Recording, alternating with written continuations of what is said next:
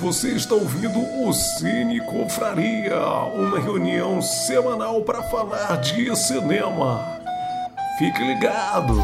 Fala galera, sejam bem-vindos a mais um Cine Confraria, essa noite sombria para falar de Halloween. Você já deve ter percebido pelo título do episódio, né, que hoje o assunto é Halloween. Estamos no mês de outubro e como, como sempre deve ser, né? Estamos falando só de filmes de terror esse mês. Então, demos um tempo aí de outros gêneros que também gostamos, também gostamos de conversar, mas é, esse mês está sendo especial cinema de horror. É, hoje, no final do episódio, vocês vão saber qual é o filme da última rodada de outubro, né? Para quem não conhece o esquema aqui do Cine Confraria, todos nós temos que assistir um filme que foi escolhido por um de nós aqui no sistema de rodízio.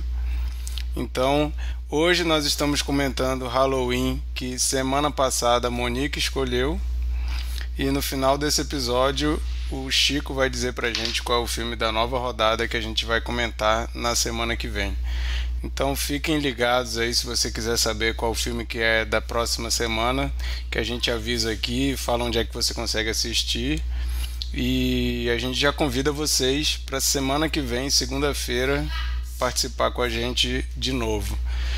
É, para quem está ouvindo isso sem ser ao vivo, a gente sempre grava esse bate-papo aqui ao vivo, não é um podcast editado, então é, estamos passíveis aí a, a falar alguma incongruência, falar alguma coisa que não está bem correta. Então, se você está assistindo aqui ao vivo, você inclusive pode nos corrigir, não tem problema nenhum. E se a gente falar alguma coisa que a gente percebeu que está errado e a gente vai fazer uma errata depois, a gente corrige. Pode deixar, a gente não é infalível e a gente não é crítico de cinema. Nós somos pessoas que gostam muito de cinema e gostam de conversar sobre cinema. Apesar de que temos cineastas aqui, Monique, que estudou cinema, e hoje temos a participação do ilustríssimo Zé Ricardo, professor da Faculdade de Cinema. Vou chamar ele aí para se apresentar para a galera que não conhece ele. Zé, mais uma vez, muito obrigado por ter aceitado e dá um alô aí para a galera. E pessoal, feliz demais de estar aqui. É sempre legal, né? É, especialmente com um filme igual o de hoje, assim. É, acho que é basicamente isso, né? É, meu nome é José Ricardo, para quem não conhece, tem um canal chamado de Filme em Filme no Instagram e no YouTube, é, em que eu converso de cinema, a gente bate papo de cinema, assim, e tô sempre muito feliz de estar aqui no Cine Confraria. Valeu demais, gente. Beleza. O, o Zé também, de vez em quando, fiquem ligados lá no De Filme em Filme, que de vez em quando ele lança uns cursos e tal, já fiz alguns, é sempre legal demais. Fora que teve uma época durante a pandemia que eu acho que ele tava com saudade de falar de cinema com o povo e fazer umas lives só para ficar conversando sobre um assunto de filme, era bom pra caramba também. Tô com saudade, viu, Zé? É, depois Não. tu pode fazer a propaganda lá do Cine Clube que tu fez da última vez, que eu vi que tá rolando, né? No final tu reforça aí o, o convite dessa parada. É, para quem não está assistindo e está só ouvindo, hoje a casa tá cheia aqui. A gente também tem o Bernardo, o Glauber, a Lari, o Chico e a Monique. Eu sou o Marquito e a gente vai bater um papo aqui sobre Halloween. Tô vendo que tem uma galera ao vivo assistindo. E o nosso convite é que vocês participem aí, viu, gente? Pode comentar também, que a gente lê aqui o que vocês falam. Pode concordar, pode discordar, pode fazer pergunta, pode falar aí que a gente a gente gosta que vocês participem, gosta dessa interação.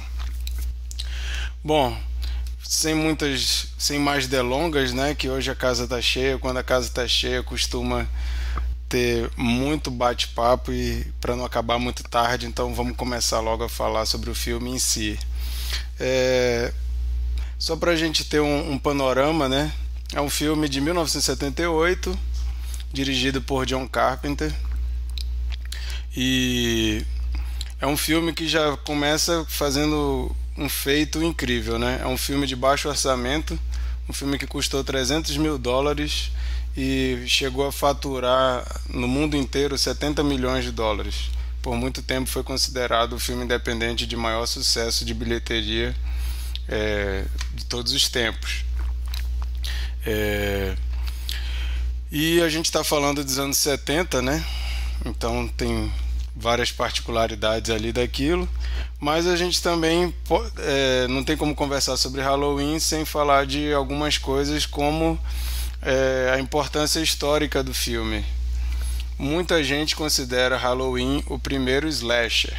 A gente pode discutir isso aqui, né? Mas para algumas pessoas é considerado o primeiro slasher. Se você não sabe o que é slasher, slasher é um subgênero do terror é, a gente pode falar de, de Halloween, de Sexta-feira 13, é, de é, Hora do Pesadelo e vários outros aí que são considerados slashers e uns dizem que o primeiro slasher na verdade é psicose, mas aí eu acho que é uma forçada assim, uma leve forçada tem gente que chama de proto-slasher, mas outros dizem que os primeiros slasher, na verdade, saíram no mesmo ano que foi Black Christmas e Massacre da Serra Elétrica. Para mim faz um pouco mais sentido do que Psicose. Mas é, Black Christmas e Massacre da Serra Elétrica saíram em 74, esse filme sai em 78 e começa ali a definir alguns tropos do gênero que eu acho que esses outros ainda não tinham é, chegado nesse, nesse nível de definições para as coisas que viriam depois, né? Depois de Halloween a gente vê várias cópias de Halloween, coisas assim que a gente percebe que está tentando emular o Halloween, algumas boas, outras não tão boas. Eu gosto muito de slasher, mas esse filme a gente vai falar aqui da importância dele, né? É, coisas como trilha sonora, coisas como é, os tropos mesmo de personagens que, que entram ali na história e que acabam sendo repetidos em outros. A gente vai falar sobre tudo isso, falar sobre Final Girl, falar sobre retratação das mulheres. Eu acho que dá pra gente falar sobre isso tudo hoje aqui, né? Muita gente pega esse filme, muita gente pega esse filme e não consegue entender a importância dele espero que a gente consiga ajudar as pessoas que pegam esse filme assim, sem contexto nenhum e ficam, ué, por que, que esse filme é tudo isso, né? Eu já vi algumas pessoas passar, falarem uma coisa dessa, eu fico assim meio chocado, meio chateado, mas, mas vamos lá. é, eu vou chamar hoje, vou começar. O, o Zé já está acostumado aqui com o nosso esquema, então não precisa que ninguém dê o exemplo para ele antes, então vou chamar ele para começar logo a falar. Zé, faça as honras aí, fala um pouco sobre o filme. Beleza, gente, valeu demais, Marquito. É, até me para, porque eu gosto muito desse filme, gente. Eu tenho que e, e realmente ele tem muitas coisas para falar, assim. É, é um filme muito marcante. Para falar do primeiro slash, ele é super difícil de definir mesmo, assim onde começa, esses movimentos são muito difíceis de definir começo, meio e fim deles, assim. O, o que eu diria do Halloween é que ele é o slasher perfeito. Ele é o primeiro slasher perfeito, digamos assim. Em termos de representação do gênero, todos os elementos estão lá. Né? Então, por exemplo, você pode falar o psicose e tal, mas o psicose realmente, ele dá para chamar de proto, né? Ele e o Peeping Tom, que é um filme do mesmo ano, um filme britânico, e também tem a coisa do elemento perfurante, as questões sexuais envolvidas no gênero, a questão. Mas elemento, tem elementos que faltam. Embora, se eu não me engano, você tem até a Final Girl no Pippin Tom. Então, assim, são filmes que eles estão formulando. Você Massacre tem que falar um pouco da Elétrica também, né? Massacre Elétrica também. Mas Massacre da Elétrica eu já acho ele um filme, igual você falou. Eu acho que ele já está mais formado dentro do que é.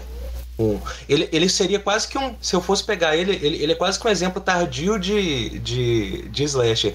Porque ele, ele é um nível de perturbação que só os slashers mais pra frente vão fazer. Mas ele tá ali logo no começo, né? Na Gênese. O gore. O gore, exatamente. O nível de perturbação e um certo nível de senso de humor e autorreferência que você não vê nos primeiros, assim, né? Sexta-feira 13 e tal, você não vai ver muito isso. Então, é, é isso. O slasher ele geralmente tem a ver com elementos perfurantes também, né? Isso acho que é importante vocês entenderem, né? Que tem uma coisa, inclusive geralmente a gente associa certas armas a certos assassinos no no slasher. Geralmente são elementos perfurantes assim. Né? Michael Myers. Esse... O, o Zé, é, muita gente associa também o slasher ao diálogo, né? Que tem uma certa influência. E essa questão da, da, do perfurante, né? Totalmente diálogo. E o, o próprio Black Christmas, o Black Christmas, né? Que a gente vê muito à mão, uma coisa em primeira pessoa. E o, e o Halloween traz isso também, né? Traz isso também, especialmente na primeira sequência dele. Só, então, só é para é... explicar para quem está ouvindo a gente o que né? é diálogo. Explica aí, Zé, o que é diálogo. Diálogo é um tipo de filme italiano ele vai ter, ele, ele geralmente está vinculado à literatura policial. Geralmente é um assassino, então ele é uma mistura de, de filme policial, um whodunit, né, quem assassinou, geralmente estão longos mistérios, com problem, questões freudianas e sexuais que perpassam toda a narrativa nesses filmes italianos, né, muito vinculados às vezes à religião, às vezes não, é, é, é um pouco mais discutível, mas sempre algum tipo de perturbação psicológica, de violência, geralmente de cunho sexual, é, muita violência apontada ao feminino, né, o que também se vai se sustentar assim, mas é, é, é muito um, um, tipo de cinema de um tempo e lugar assim. É, é Itália, década de 60 tem uma ascensão boa, década de 70, 60 e 70 tem um grande boom assim. Alguns falam até final da década de 50 você já pode encontrar alguns filmes do né, o próprio Bava, né, a, a mulher caminha sabia demais. Então, o diálogo ele começa a fomentar os caminhos para esse tipo de cinema né, que, que vai acabar no diálogo. Inclusive o Mário Bava, que é um diretor do diálogo, ele vai acabar fazendo alguns slashers, né? Você vai ter essa transição de alguns diretores do diálogo para o slasher, assim. É uma mudança radical e que reconfigura a figura do feminino no cinema, a figura de um certo tipo de masculino e um, uma, a problemática do falo, do feminino, da violência, dos elementos de embate dos dois, assim. Então é, é, muito interessante de pensar isso, por isso que é difícil até de configurar. Mas eu diria que o, o Michael Myers aí, o, o, Halloween, o primeiro, é o slasher perfeito, ao lado de Black Christmas, que é um filmaço incrível também. Só, são filmes só... que até transcendem o gênero. Uhum. É só uma coisa que eu acho que é bem distinta do diálogo para o slasher, é que o slasher, nascendo ali no, no seio americano, ele vira um entretenimento adolescente, né? E o, e o diálogo ele é mais adulto. Mas... É, o né? É, e o, e o, o Slash, ele fica cada vez mais adolescente a ponto de. Assim, ele é entretenimento puro, né? Ele não é um filme. É. É, com, com muitas nuances e tal. Às vezes a gente só quer ver um cara matando todo mundo e, e é isso. É, tipo isso. É. É tipo isso. É, mas eu acho que até aí, esses tipos de filme. Porque ele é uma febre, né? O, o, o slasher, no final, no, no, logo depois, em 77, 78, chega a década de 80, ele é uma febre.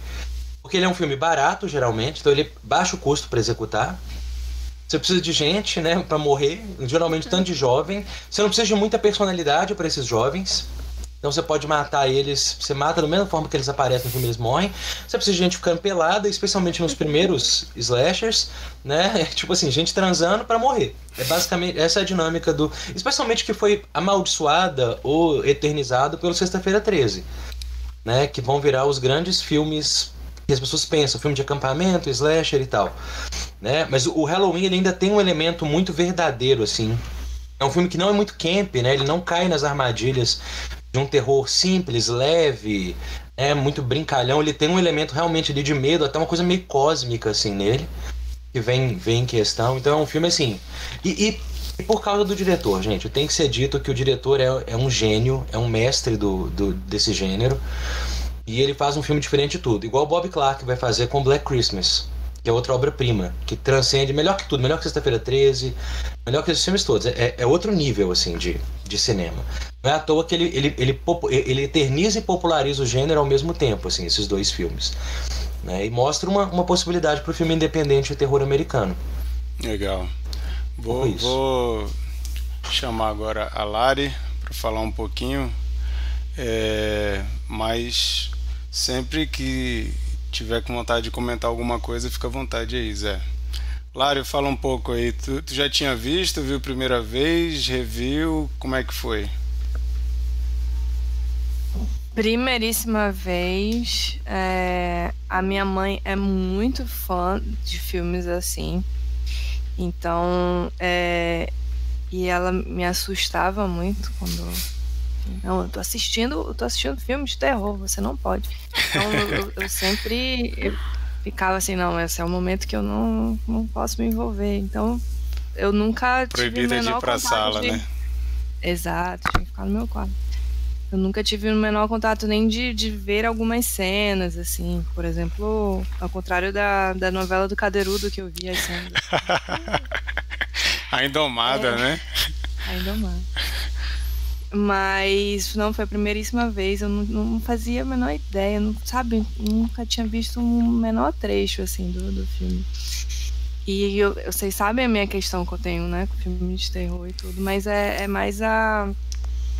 Eu amei o filme, mas por, algum, por conta de alguns fatores. Primeiro, porque não tem espírito, né? o primeiro ponto essencial.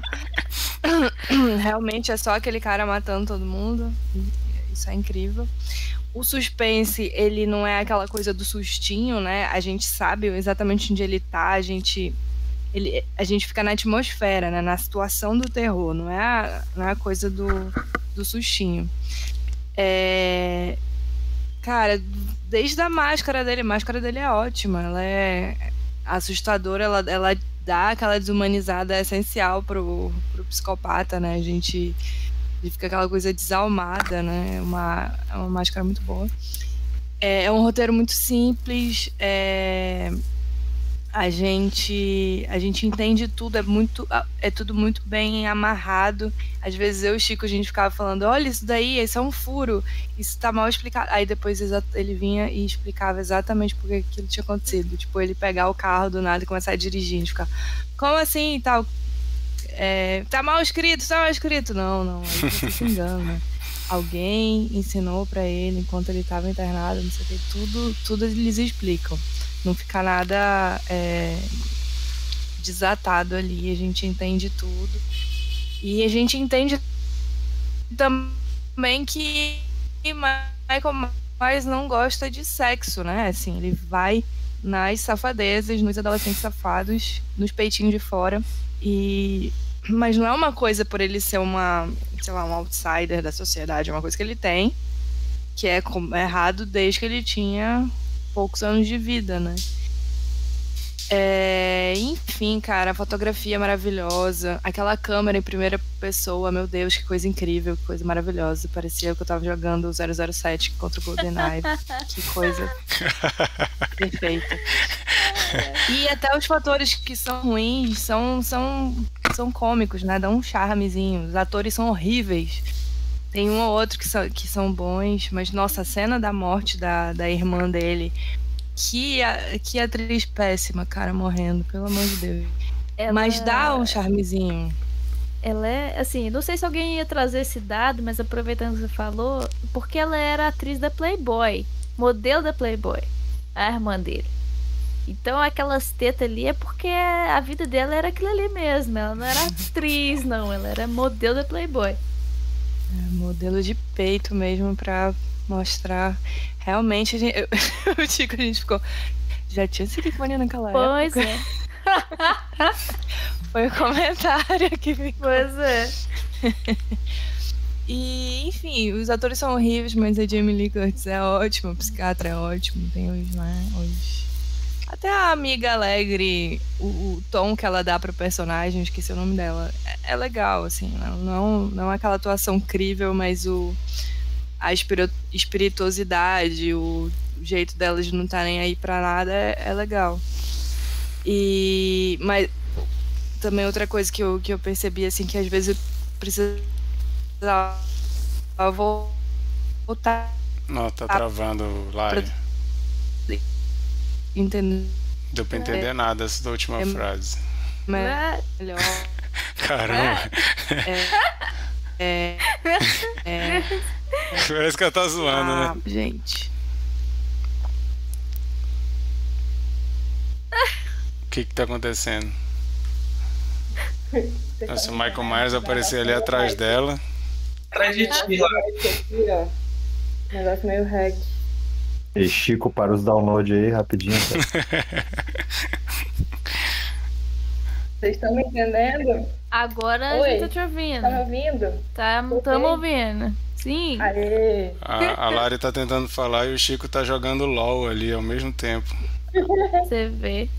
Não, é, é só o meu último ponto pra fechar minha fala é a sonoplastia, às vezes eu não entendia. Por exemplo, no momento que que ele mata a, a amiga Alegre lá no- dentro do carro, é, eu acho que ele enfia a faca na, no pescoço. E aí sai um barulho na hora que é tipo uma água espirrando. É um negócio meio estranho, tipo, uma coisa, é um som que não tem nada a ver com o que aconteceu. Então eu fiquei, o que, que, o que aconteceu? Eu não precisava voltar pra entender o nome. Foi uma facada no pescoço.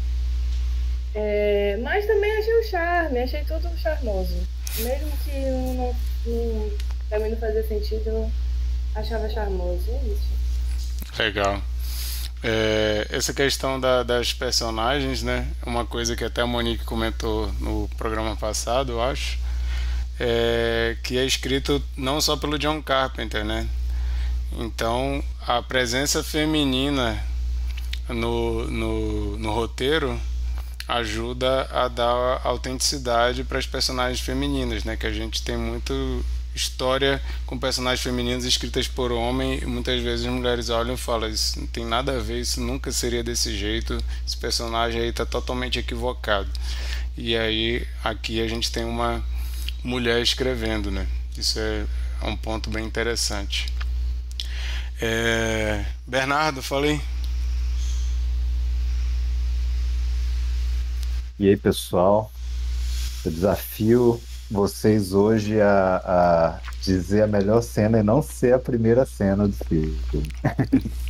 A- Não, Aliás, a minha- a cena, a tenho cena ali da- do plano sequência A do, minha, a do, minha não é essa. do Michael. A minha Ah, eu também achei. não é essa. A minha também não é essa. Não é essa, mas mas é uma boa cena. Cara, que cena, aquela, aquele começo ali, ele já mostra o filme, é, é, o, que, o que o filme quer trazer, né? Que é, é, eu acho- eu acho é, extremamente inovadora para aquela época, para hoje eu acho uma cena muito, muito, é, muito difícil, assim, sabe? Muito, muito, bonita também. É, e é, é aquela coisa, desde lá de fora de casa e entrando na casa e subindo a escada e tal. Cara, eu, eu, assisti esse filme, eu já tinha assistido esse filme, mas fazia mu- muito tempo é, e eu não lembrava de, de muita coisa, assim. Então foi bem legal reassistir e, assim, me deparar com essa cena logo no começo, para mim foi sensacional. É, e, e o Zé e o Marquito já falaram aí, né, do, do, do diálogo, de, de, dessas é, características do filme. E uma outra coisa que eu queria falar do que, que eu acho sensacional é, a- é o pôster do filme, né? Falando que vocês falam em diálogo, é totalmente diálogo, né? Aquela mão e aquela abóbora de fundo que dá, que dá uma sensação de movimento, assim, de, de, de facada, de estocada, assim, com a faca. Eu acho muito bom. É, Então, eu lembrei muito de Pânico, cara. Porque, de fato, é, o Pânico ele, ele tem aquela coisa toda de, de ficar mostrando aquelas características é, dos filmes slasher, né, do- dos filmes de terror. E o e Pânico parece que pega esse filme aí e desmembra todinho, né? E fala tudo que tem nesse filme. E, de fato, é, é- é tudo ali. né? Tem a, tem a, a garota, tem a, a questão do- da- da- dos jovens que não podem, não podem fazer sexo, senão eles vão morrer. Tem até a cena do cara falando, I'll, I'll, be right back. sabe? Ele, ele na cama, ele levanta falando, já, vo- já volto, sabe? É, então tem tudo isso, cara. E eu, eu achei o filme muito bom, muito divertido, de fato. É, acho que, que pelo menos dos, dos filmes mais conhecidos, dos slashers mais conhecidos, dos personagens mais conhecidos, talvez esse, esse seja o filme mais marcante, assim, é, do, do, do começo dessa, dessa geração de filme. É, e, e a Lari comentou aí, tem até umas, uma- algumas coisinhas que a gente vê, acha meio brega, acha meio, meio é, até engraçado assim, mas que traz um charme pro filme, né? É, e, e- e falando nisso, é, eu vou, vou citar aqui a cena que ela, ela é atacada por ele, e aí ela pega o- a agulha lá de crochê e acerta ele. Aí o cara cai no chão, ela pega a faca dele e pronto, ela acha que ela matou o cara com uma, com uma agulha de crochê, sabe? Aí ela E sobe. não satisfeita, ela pega o cabide. Então, cara, isso aí eu achei ótimo, pô. Ela dentro do, do guarda-roupa, ela ainda desfaz ali o cabide. E de novo, o cara cai. E aí ela vai lá e fica de costas e tal. É, eu, Gente, eu achei- ele levantando nessa hora. Ele levantando, ele tem um abdômen muito incrível. Muito... Porque ele levanta sem o auxílio das mãos, sem o auxílio dos braços. Maravilhoso. Cara, Fazia essa muito cena, abdominal quando é estava muito internado. boa. E essa cena é muito boa, porque ele levanta enquanto ela levanta também e tal, e vai acompanhando. Eu acho, eu acho, eu acho a, a, a coreografia dessa cena aí parece simples, mas eu achei bem, bem bacana também. É, Cara, é isso, eu curti demais, assim. é- é- é- é- foi, foi, foi sensacional para mim é, rever esse filme. E eu lembrava só que o, que o segundo filme ele era praticamente um- uma, emendado, assim, né? Uma sequência. Começa onde dele. acaba esse. Isso, isso. Eu tô curioso para reassistir o segundo aí, só para só para É, para conferir. Eu, o- eu gosto do continuação dele. 2. Aí o 3 eles dão um, um tempo pro Michael Myers, né? Aí depois começa a ficar muita esculhambação, assim, mas o 2 eu ainda acho legal.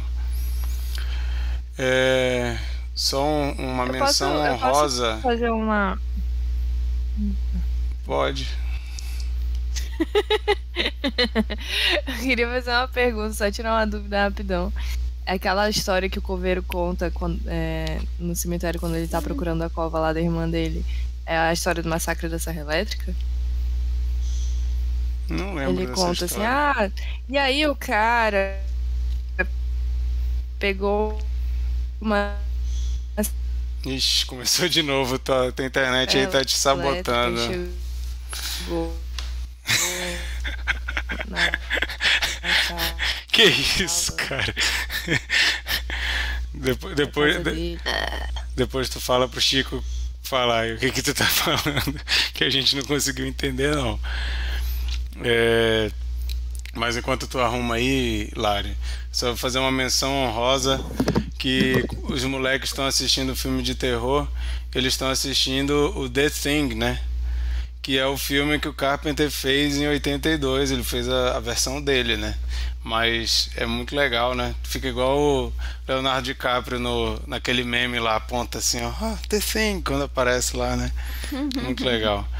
É, tu vai falar aí, Lari?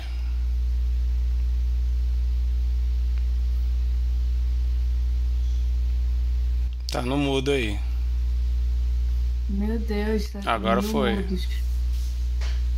É... na- é, Ele fala, ele fica na hora que ele tá fazendo a contagem lá dos, das covas, ele fica contando aqui, é, é, antes de chegar né, no, na fila onde tá as vítimas, aí ele tá contando essa história que o cara fala. é, ah, e aí ele pegou uma serra elétrica na garagem dele, chegou na sala da casa dele e matou toda a família dele. Ele conta uma história dessa. Ah, E ele sim. não acaba de contar, inclusive, né? Não, mas eu acho que não é, não é menção ao, ao outro filme, não. Não. Acho que não. Não sei, não sei se o Zé sabe de alguma coisa a respeito disso, mas eu acho que não. Também não. Eu lembro, de- eu lembro dele conversando com ela, mas eu não revi tem um tempinho. Mas eu lembro disso, eu lembro dela, dele indo lá procurando, aí tá até aberta, né, uma das covas, e aí ele conta da história. Mas eu não lembro se tem uma menção específica também não. Mas, enfim, é, é porque é- tanto Massacre quanto Psicose são baseados no mesmo personagem, que é o Ed Gein. São baseados no mesmo cara, a mesma história real que inspirou os dois, né? Mas o esse o, o Halloween não. Não, E é sei. legal que o Massacre da Serra Elétrica vendia o filme como uma história real daquele jeito, né? Como se fosse daquele É. jeito ali. Ai, que ódio. É, o Leonardo Carvalho comentou aqui: indiscutível, o melhor filme de todos, meu favorito. Marquito não fala mal desse, hein? Não, cara, não vou falar mal desse filme, não, pode deixar. É, Glauber, fala um pouco aí. Já? Boa noite, pessoal. Bem, um, a parte mais legal de assistir esse filme para mim é que eu não lembrava de absolutamente nada dele e ao revê-lo foi foi um momento muito legal. Você conseguir ter a re, re, reviver a sensação de, de assistir um filme que, que você sabe que é bom, né? E, e, e é legal você entender um pouco da construção simples de Fiz algumas anotações que eu acho que vale a pena citar, né? É um filme que consegue fazer a, sustentação do suspense é, num tempo que hoje a gente não está muito acostumado no cinema de terror atualmente. Acho que é muito nessa. As pessoas têm pressa em ver a primeira morte acontecer. Apesar daquele, daquela cena que o Chico, que o Bernardo comentou, né? Logo no início, a primeira morte. A primeira vítima do Mike Myers vivo, é, é, adulto, é, demora para acontecer. E essa sustentação até esse clímax né, em que começa a matança é a verdadeira noção de suspense que eu acredito que faz a gente ficar grudado ali e tentando entender como que as coisas vão acontecer, em que momento ele vai começar a matar. Essa ansiedade, eu acho que é o que colabora ali nesse processo de, de suspense, né? Então você sabe que vai acontecer alguma coisa a qualquer momento. Existem diversas oportunidades para que aquilo aconteça, mas ela nunca acontece no momento em que você acha que ela vai acontecer.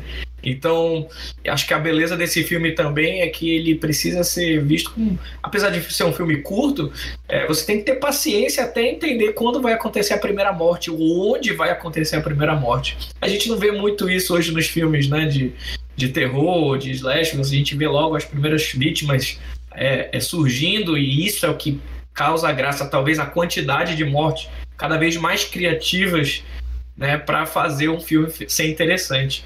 Mas acho que nesse filme, o, o, a grande beleza dele é, é o te, esse tempo, nessa sustentação de clímax. E que mostra que um filme independente, né, e ele tem todo o jeitão de filme independente, é, como que com criatividade você consegue fazer coisas sensacionais.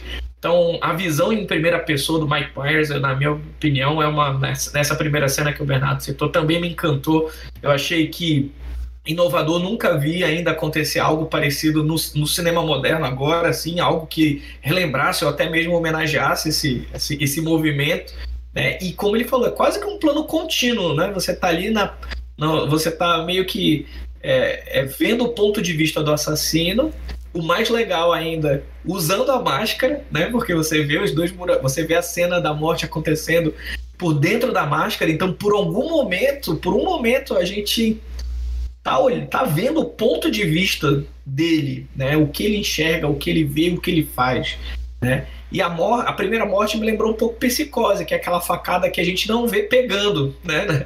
Só vê a, o movimento acontecendo e a pessoa morrendo, mas não vê a facada de fato acontecendo. Então, e esse momento de primeira pessoa, é, que, eu, que eu achei mais legal, é, ele acontece em vários momentos. Eu nunca, assim, para esse filme, ainda mais ser independente, o uso né, da câmera de mão nas caminhadas né, da, da, da, personagem na rua, né, naquele bairro, aquilo dali é muito legal. E toda vez que aquela figura fantasmagórica aparece, né, seja no carro, seja atrás do jardim, seja, é um momento que eu tomava um, um, um leve susto, aquele susto de caraca, né, de repente, do nada, um, the shape, né, o formato ali daquele ser te observando de longe, e, e aí e depois você né, se dá conta. E, e, o legal é que é, são momentos inusitados. É de dia, não é de noite, não é no escuro. É, é, é, de dia. O cara, a mulher tá andando na rua e tem uma, uma figura fantasmagórica ali olhando para ela, encarando. Então isso é muito legal. Assim, eu vejo que tem muita, muita sagacidade. Outra coisa que eu acho que vale a pena citar sobre a criatividade é que a gente sempre vê os acontecimentos não no plano total da história, né? Ou seja, a gente sempre está vendo as coisas acontecendo do ponto de vista de um personagem. Então, a gente descobre, junto com o, o, o doutor, que o sanatório tá uma putaria que fugiu um monte de, de gente. E não, a gente não vê essa história antes, a gente não vê, olha, aconteceu alguma rebelião lá, e aí o doutor chega e a gente sabe, né? O encontro do ambiente com o personagem. Não, a gente, a gente entende a situação junto com os personagens, né? Acho que isso tem um, um, um, um, um que muito criativo, porque você não precisa se, se dar o trabalho de tentar explicar muita coisa. Acho que isso é uma das coisas mais legais desse filme. Outra coisa também que não tem que, que claramente a gente, a gente sabe que eu ia falar é sobre a trilha sonora. Oh, travou bem na hora da trilha sonora. O mistério aí, ó, suspense no que, que ele vai falar sobre a trilha sonora. Voltou, Galber. Voltei, voltei. Galber saiu. A trilha sonora, que é um personagem à parte, né? E a evolução da trilha sonora. A gente vê ali diferentes leitmotivs, né? a gente sabe qual é o relacionado ao personagem do Mike Myers, mas tem também a da Strode, né, da Laurie lá, é o tema. E se no decorrer dos filmes, e muita gente pode não gostar dos filmes seguintes, mas principalmente nessa última trilogia que eu assisti, a evolução da trilha sonora é sensacional. Assim, o John Carpenter ele se inspira e sabe fazer, ele domina essa trilha e sabe usar o mesmo tema para um drama, para um momento de suspense, para um momento de ele, então ele estava fazendo turnê, né, tocando essas músicas. Meu sonho é ver com banda e tudo, ele lá com o tecladinho dele ali no meio, bem velhinho já. O pô, bicho, deve ser maravilhoso para um show desse. Não, é sensacional. É um personagem à parte que torna o, o, o, o todo o filme cada vez mais tenso, né? É, pela primeira vez eu também a gente se depara com a gente conseguiu ver o rosto do Mike Myers de fato eu nunca tinha reparado nisso mas o rosto dele aparece né? ele tira a máscara dele e, e em outros filmes nos, até nos atuais a gente não consegue ver direito o rosto dele mas nesse aparece isso me deixou intrigado mas a simplicidade do roteiro, ou seja, tudo acontece ali entre duas casas, né? Poucos personagens e tudo acontecendo da forma como aconteceu e quando ela se depara com a cena grotesca na outra casa com todo mundo morto, cara, é, é muito legal. Esse não, não, precisa de um roteiro muito, muito elaborado. Ninguém está salvando o mundo, ninguém está salvando a, a, a, a, cidade toda. Não, não existe um nível de complexidade muito grande, a não ser o fato de um serial killer estar tá solto ali no bairro. E aí isso já é assustador o suficiente, né? Então eu, acho que a medida. Eu acho que a diferença é que a complexidade ela não é de trama, mas é de construção de cenas, né? Você Sim. tem que saber construir boas cenas, que é o que sustenta o filme. A trama é, é basicamente um garoto que é doido da cabeça desde pequeno, super perigoso, fugiu, voltou para Haddonfield e aí você vai é a tensão de que esse cara tá solto, mas a construção da, da aqueles cenários dentro da casa, o que, que vai acontecendo ali, você vai de cômodo a cômodo vendo aquilo, isso aí é isso aí exige um diretor do calibre do John Carpenter para fazer ficar interessante, né? É, e, e, a segurança de que, por exemplo, com criatividade você pode colocar a câmera em pontos diferentes, né? Então você vê a câmera dentro do carro enquanto o Mike Myers está dirigindo, você vê a, a, é assustador quando ele aparece na escola e não aparece, não aparece o, o dorso dele, né? Já é o suficiente para você saber daquela presença dentro de um bairro super tranquilo. Então é, a gente sabe que ele está presente nos lugares, mas a gente se assusta quando se depara com, com a verdadeira presença deles. Outra, eu queria só citar mais duas coisas antes de terminar. Uma das coisas também que eu achei sensacional é, é, é e, não, e, também não tinha visto isso em, em, outros filmes, pode ser que tenha, talvez o meu repertório não seja tão grande, mas o fato dele aparecer fantasiado de fantasma para matar outra moça, sabe? O assassino ali com óculos e ela achando que está se deparando com ele é outro negócio espetacular. E o final aberto, o final aberto que deixa ali a, a, a ponta solta para uma próxima história também é muito bom. Massa. Eu acho, inclusive, que esse final aberto ele, ele, ele mostra. Ele o, tá ligando o pro Glauber, gente! Vocês ouviram o telefone? Não, e o Glauber com, mostra... com linha fixa que coisa mais engraçada, né? Vocês ouviram? Meu Deus do céu. Nunca mais ele vai aparecer. Aparecer. Que é? Desculpa. Fui atender o telefone. Telefone fixo, tocando Era o Michael. Era fixo mesmo. É interfone. Ah, tá. Não estraga, não estraga. Pois é, eu podia ter morrido, né? Atender o telefone. Mas o, o, eu, eu, eu o, o filme, o final aberto é um negócio muito legal, assim. E assim, a dica que você, que, o- no- pra concluir, assim, a lição que a gente aprende dessa história toda é: se você conseguir tomar a faca do assassino, nunca jogue ela de volta no chão. que mania dela soltar as facas, as coisas. Nossa, o cara tá ali, ela tá com a faca na mão, ela tá bom então, já resolvi. Ela larga diversas vezes, né? Mas a ideia de que ele é um- a manifestação da maldade pura e, e, e- e a gente começa a entender isso nos outros filmes, né? Porque a sensação que eu tenho é que à medida à- medida que ele mata uma nova pessoa, parece que ele se fortalece. Assim, tem uma coisa mística nesse, nesse personagem, né? É como se ele se alimentasse da morte que ele causa.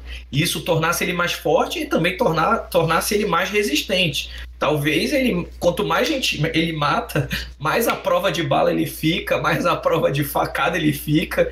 E você vê essa personificação é, se tornando nessa monstruosidade que é esse personagem. Então é muito legal isso. Tu Eu tinha pode continuar o aí, Bernardo, Bernardo. Tudo bem, gente.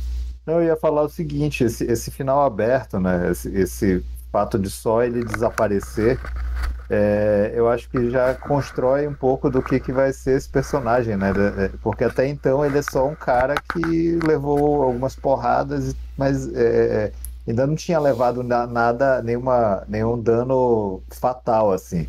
E aí, a partir daí, a gente vê que, pô, tem uma coisa diferente aí, não é, não é um. Não é só um, um- um maluco assassino, fortão e tal. Tem alguma coisa a mais. Vai lá, vai lá, Zé. Foi mal, rapidinho. É porque vocês estão falando do final. Eu acho que o final é o significado do filme em si, assim. Que o Carpenter ele, ele faz uma coisa muito interessante. E eu, eu, por isso que eu não gosto dos novos. Eu acho que eles requentam coisas com menos talento que o Carpenter foi brilhante nesse primeiro filme. Ele tira a manifestação física para espalhar o mundo para o psicológico. Então, ao desaparecer no plano, ele é internalizado. Então, é, bicho, ele, ele se converte realmente no bicho-papão. Ele tá em todos os lugares e em nenhum ao mesmo tempo.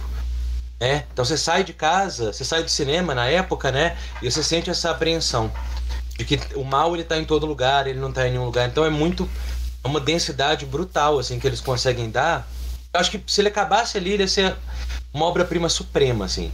É, eu acho o 2 OK, eu gosto do 3, mas o resto eu acho tudo, enfim, um, com é. maior ou menor sucesso. É, esse, esse- mas eu acho que isso aí é uma questão, Zé, não sei se tu concorda, que isso que o Glauber tá falando de que é, é é uma coisa que o Loomis vai repetir em todos os filmes, né, depois. Ele é o pure evil, Pure evil, evil. com aquele jeito lá É. que ele fala, né?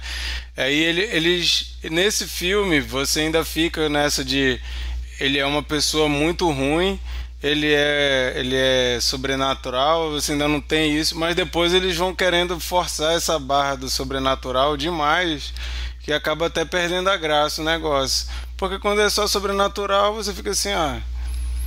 Então n- não É. tem como resolver esse negócio aí. Não tem, não dá pra matar ele, não dá pra fazer nada, então não tem graça. Quando você tem uma ameaça assim mais palpável, né? Aí ele realmente você pensa, isso é um cara ruim, um cara doido, um cara doente. É muito mais assustador do que algo assim que tu até fala. Tipo, tipo Superman. Pra mim, Superman não tem graça. Não, tem nada que, que, que consiga derrotar ele. Qual que é a graça, né? Do, de um personagem Por- desse. é por isso que tem que acabar. Mas, Mas não é nada declaratório assim, né? Perdão, Zé. Não, mas não é nada declarado assim de que existe esse poder sobrenatural. Eu acho que isso Não, fica mais no. nesse, nesse não, tô falando É, porque Você não viu depois. os outros, Sim. é. É, só para aproveitar esse gancho que o Zé falou dos filmes seguintes, eu acho que o grande desafio de qualquer continuação como uma obra como essa, com tamanha originalidade, é você conseguir trazer talvez novas coisas que respeitem essa originalidade, mas que também não repita as mesmas fórmulas do que já foi visto anteriormente. Ninguém quer ver um remake, talvez, mas alguém quer ver outras situações em que essa figura, né, materializada ali no, no homem, no fim ele é só um homem, é, pudesse continuar fazendo. E acho que a, o grande desafio é essa criatividade, é manter o nível de criatividade que cause esse mesmo sentimento nas pessoas que causou no primeiro filme, por exemplo. Desculpa, Zé, te interromper. De, deixa, eu, deixa eu chamar o Chico, que o coitado ainda não falou nada, mas só, só para, antes de passar para o Chico, essa questão ela tem muito a ver com o John Carpenter cria, ele não quer dar continuidade, ele acha que a história resolveu já. O que que faz ter a franquia e ter um monte de filme? É dinheiro. A galera vê que tá bombando slasher, vamos fazer mais Halloween, vamos fazer mais Halloween. Não importa se é bom, não importa se é ruim, vamos fazer mais. Mas o John Carpenter, tanto é que no 3, ele só falou que ele só faria se deixasse ele contar uma história que não era do Michael Myers. Que ele falou, não tem mais o que contar do Michael Myers, já acabou essa história. Mas aí a galera não deixou, né? Não, a gente vai continuar assim. Tchau, tchau, John Carpenter. Deixa a tua trilha aqui, deixa o CD aqui da, da, das músicas e, e, vaza que a gente vai continuar isso aqui. É, vai lá, Chico. Opa. É, então, boa noite, galera. É, foi muito legal rever esse filme, porque eu vi ele, eu ouvi, né? Eu era muito novo e tal. Assim, não lembrava de muita coisa. Mas é, é legal ver como esse filme ele envelheceu bem, né? E ele, e ele assim, como vocês falaram, é um filme de baixo orçamento, mas em nenhum momento, assim, para mim, ele parece um filme de baixo orçamento. Da, acho que da maneira como ele é muito bem feito, né?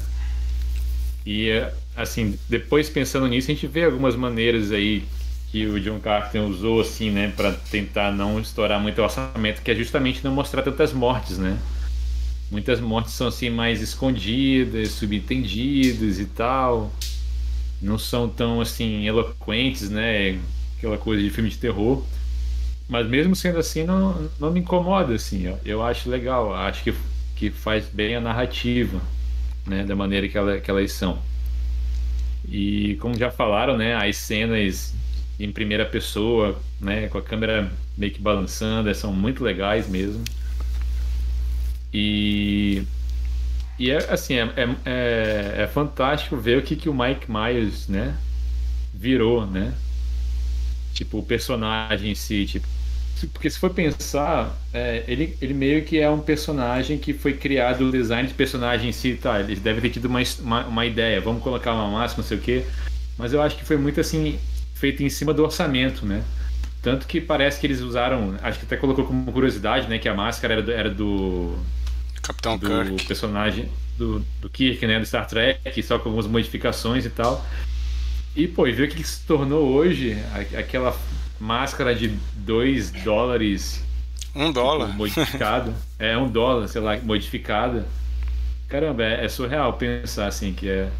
Parece uma, uma, uma, uma assim, uma, uma sequência de infelizes, de felizes coincidências, mas eu acho que, que não, assim, acho que realmente John Carter era um cara era um mestre aí, né, e tal, que conseguiu criar esse personagem icônico do cinema, mesmo com um orçamento assim baixíssimo, né? E, e, e, você vê no próprio Mike Myers é muitas características. Eu, eu também eu não sou um grande entendedor de, de filmes assim, e tal.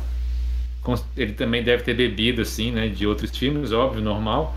Mas assim, você vê várias características do Mike Myers em outros personagens, né, que vão vir depois, né? Tipo, é, o de usar uma máscara, um assassino de máscara, é, do assassino ser aquele cara meio que não fala nada, que é calado. É, muita, é, aquele assassino que não é ansioso, né? Ele, ele não corre assim, ele tá sempre meio que andando assim, sem pressa, mas ele parece estar tá sempre um passo à frente e tal. Isso é, isso é... Não, foi muitas coisas que foram criadas assim, acho que inspiradas no, no, no Halloween depois dele, né? E como vocês falaram, a trilha sonora também é muito legal. Né? É, é, os outros eu não vi, assim, confesso que eu não vi. Eu acho que eu vi só o primeiro do. Do. De 2018. Do Rob Zombie. Do Rob, do Rob Zombie, que eu achei. Ah. Na época eu lembro que eu achei legal, mas pra me perguntar, eu não lembro da história hoje. E o segundo eu lembro que eu dormi bastante no cinema, que é aquele mais viajandão, né? Aquela coisa meio licérgica que ele fez e tal. Esse aí eu dormi, desculpa. Quem me conhece sabe que eu tenho essa. Esse filme não me prende, eu durmo mesmo. E. Ah, e é isso, assim. Eu até contei lá no Cine Confraria que sem querer eu acabei comprando o filme errado na Amazon Prime. Eu comprei, acabei comprando o filme de 2018, mas como eu vi que em algumas listas aí ele tá como o segundo melhor filme, é, vou assistir, vou assistir. Acho que não, não vai fazer falta todos os outros filmes que tem entre o primeiro e esse de 2018. Acho que vai isso ser. É, Isso é uma coisa que dá muita raiva desses remakes e reboots botarem o mesmo nome do original. Aí tu tem que dizer qual o ano pra tu não errar. Isso é muito ruim. Pois é, e eu tava agoniado. Eu comprei o filme lá na Amazon Prime, acho que era R$6,50. Oh, meu Deus. E aí começou a aparecer as letreiras Blumhouse, eu, Blumhouse? aí eu, puta, comprei o filme Aluguei, né? Esse dos é o H20 ou não? Porque também tem esse, né? Não, 2018 foi dos Blumhouse, mas o H20 foi aquele a pegada dos anos 90, né? O, o revival dos Slash. Eu gosto, eu gosto do H20 também. Acho Eu legal. gosto. Eu prefiro- eu gosto prefiro muito H20. Tá bem dele. avaliado. 2018. Eu gosto muito dele, Mil porque é muito nostálgico ver a Jamie Lee voltando depois de velha e ter feito outras coisas, né? Comédia, outros tipos de filme e ela voltar o personagem dela. E, gente, tem a Tyra Banks em um deles, que acho que é o Resurrections. E tem um rapper. Então é super anos 90. É muito gostoso de assistir por isso. Sim, Simplesmente o, porque tem essa o pegada. H20 é com aquele cara que depois sumiu, né? O Josh Hartnett. É. Ele, ele tava fazendo tudo que era filme adolescente nessa época. Nunca mais. Sim. A Jamie Lee Curtis com o cabelo Curtis, É, né? é. Agora, o Josh Hartnett, só um parêntese, tem um filme maravilhoso que se chama Prova Final. Que, que coisa maravilhosa aquilo. Vi no cinema legal. esse. Eu lembro que a música de encerramento até do Oasis é Stay Young, lá do É B deles e tal. É bacana. É com Elijah Wood ou Marquito? Esse é Esse, final? É. esse mesmo. É. Eu sei qual é, filmaço. É O, legal, o João legal. Pedro apareceu aqui no chat, deu boa noite. João Alfredo, Pernambuco. Boa noite, cara. Fica à vontade aí, pode comentar com a gente que tá em casa. É, vou chamar a Monique aí, que a dona do filme fala por último, a coitada, Tô querendo rica. falar. Mas Monique, já que ninguém tocou muito a fundo nesse assunto, fale sobre Laurie Strode. Ela é a final girl definitiva? Ah, eu tô aqui pra enaltecer ela. Ela é o motivo todo do meu fangirlismo do Halloween. Mais do que o Michael Myers, porque. Primeiro, uma coisa que eu queria falar que ninguém comentou, que como é engraçada a vida, né? A gente sempre vê Halloween e a gente lembra de psicose, só que aí a gente esquece o quê? Que a Jamie Lee Curtis é filha da estrela de psicose. Então todo o universo se casa quando a gente pensa nisso. Então, ela só assumiu o bastão da mãe dela de Scream, de Scream Queen. Ela não fez nada mais. Inclusive, eu tinha visto uma curiosidade do filme que ela não era, Jamie Lee Curtis não era a primeira escolha do John Carpenter, mas era da Debbie Hill. Porque ela queria que fosse a, a filha da pessoa da psicose e o, o Carpenter queria que fosse a filha de não sei quem do Lassie.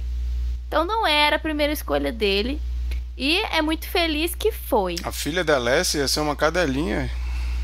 Não, é tipo assim, ele falando que foda-se, tanto faz, sabe? Não queria que fosse ninguém específico. Aí, outra coisa que é muito legal de ver é como a Janet Leigh teve a Jamie Lee Curtis. As pessoas esquecem disso. E que ao mesmo tempo a Jamie Lee tem um talento que não é porque ela é filha de um famoso, né? Ela seguiu por esse caminho aí dos slashes do terror e conseguiu ser até um ícone maior que a mãe. A mãe dela nunca vai ser é, replaced, nunca vai ser substituída, mas justamente porque a psicose tem um peso gigantesco, né, no nascimento, assim. Mas Desse... porque ela não morreu, viu? É, A mãe dela morreu, ela não morreu. exatamente. Então ela, ela não vai ser Nem vai morrer, substituída, Eu cara. acho que é, do jeito que tá os filmes, eu acho que Jamie Lee vai até os 95, 100 anos, sei lá. Então, assim, acho que isso é uma particularidade legal de curiosidade, que ela, então, é de uma família famosa. O pai dela também era um puta ator, assim, da, de 60 até quase seis décadas de carreira ele teve aí. Muito foda. E eu amo ela. Ela é o tipo de mulher, é, tirando a, a parte de atriz, que você olha ela tem uma coisa de mãe descolada, meio vó, hoje em dia nos filmes mais vó, mas assim, ela tem uma personalidade muito única dela. E eu acho que a atuação dela também é muito legal. Eu já vi filme dela de comédia que todo mundo conhece, acho que o Freaky Friday, né? Que eu adoro, inclusive, que tem ela. Na minha infância, ver ela nesse filme, depois de ter visto em Halloween, eu fiquei, nossa, é a mesma pessoa, né? Tu viu Halloween antes que Freaky Friday? Não, a gente vê e depois fala, ah, é a mesma pessoa. Eu vi Freak Friday provavelmente primeiro porque era 2007. Um filme muito, muito antigo. Mas, Monique, Mas... uma pergunta, uma pergunta. Assim, a personagem dela é a única que não se envolve na putaria. Exatamente. Ela é a que escuda, que é responsável. Aqui do que, né, dá um tapinha lá com a amiga dela, mas depois ela que não. Assim, isso existe aqui um processo de ensinar alguma coisa? Existe uma mensagem por trás disso? É quem, quem não é da putaria não morre não. cedo? Como é que. Se a gente for analisar só o primeiro filme, o original, fica aberto, mas não tanto, porque eu acredito que quando o Carpenter e a Hill estavam escrevendo o filme, é, até tem, né? Todos os, a maioria dos diálogos, quase 99% dos diálogos femininos foram escritos por ela. Então foi escrito por uma mulher. E o Carpenter focou mais nos diálogos do doutor, né? Do Loomis. Que inclusive o nome do doutor é uma homenagem ao nome do doutor de psicose. Então, assim, mais uma coisa, né? Que bebe na fonte aí. Mas eu acho que tem a ver, talvez não para ensinar, mas é aquela coisa de assim. Ela é a personagem que é a estudante. E uma cena que eu acho sensacional no filme é depois que ela tá falando do Boogeyman, né? Não sei o que, ela tá na sala de aula. E ela tá olhando pela janela, tipo assim, olhando a janela, procurando ele ou procurando alguma coisa. E a professora tá falando fazendo uma pergunta. E quando ela volta para a professora, ela responde. Então aí você já vê que, tipo assim, ela é uma mulher, uma adolescente, né? Porque o filme é, deveria se passar como adolescentes no high school. Que ela tá ali no mundo dela, mas ela ainda é uma estudante ali é, fiel. E outra coisa dessa cena que é muito legal é o diálogo. A gente quase não presta atenção nesse diálogo porque a gente está envolto na tensão do que, que tem na janela. E a professora dela tá falando sobre destino.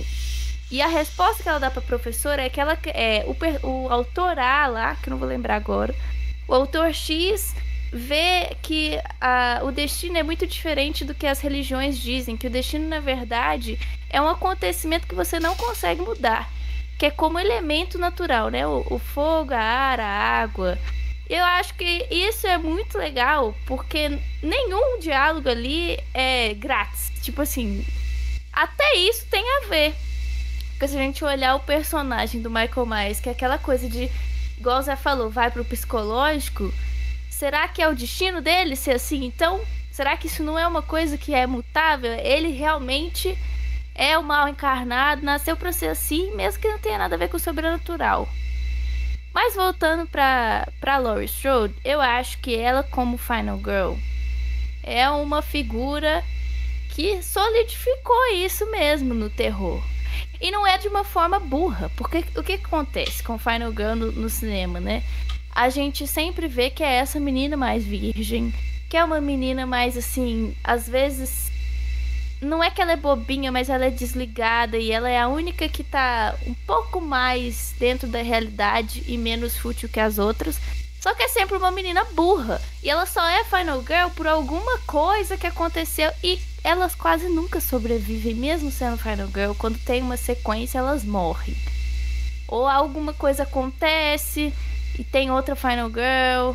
A, a Jamie Lee Curtis conseguiu fazer a Laurie Strode, se a gente for levar só esse filme, como uma Final Girl perfeita, porque ela vai atrás do cara, ela tenta proteger as crianças, ela já estava fazendo todo o trabalho de proteção das amigas também, querendo ou não.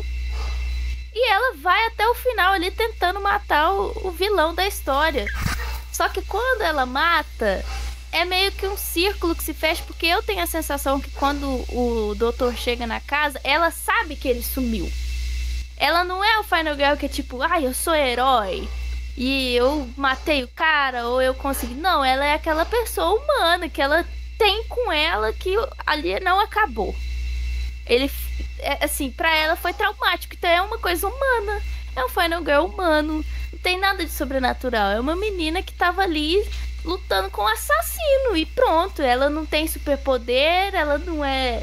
Né? Nesse primeiro filme ela não é nada. Ela é uma pessoa que tá ali lutando com um cara que saiu do hospício louco. Só que tem a parte sobrenatural um pouco que é quando ela vai na casa, né? Que ela tá com a criança na rua e ela fala assim: Ah, eu vou lá na porta da casa. Ah, não pode entrar. Aí ela vai e desde então é como se ela fosse amaldiçoada com a nuvem desse, desse fantasma do Michael Myers, né? Porque ela acha então que, como ela foi lá na porta, ela tá sendo perseguida, mas é tudo da cabeça dela, será que é?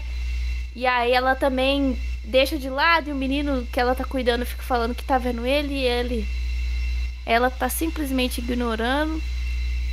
Mas eu acho que por ter escrito por uma mulher as partes femininas, é um filme muito respeitoso com mulheres, porque não tem, por mais que a gente vê teta, por exemplo, na primeira cena e vê essa coisa dos, dos né, o sexo que faz parte desse gênero, ele não é explorador igual muitos filmes. O, próprio Massacre da Serra Elétrica tem cenas péssimas disso, né? Retrata mulheres de situações muito péssimas.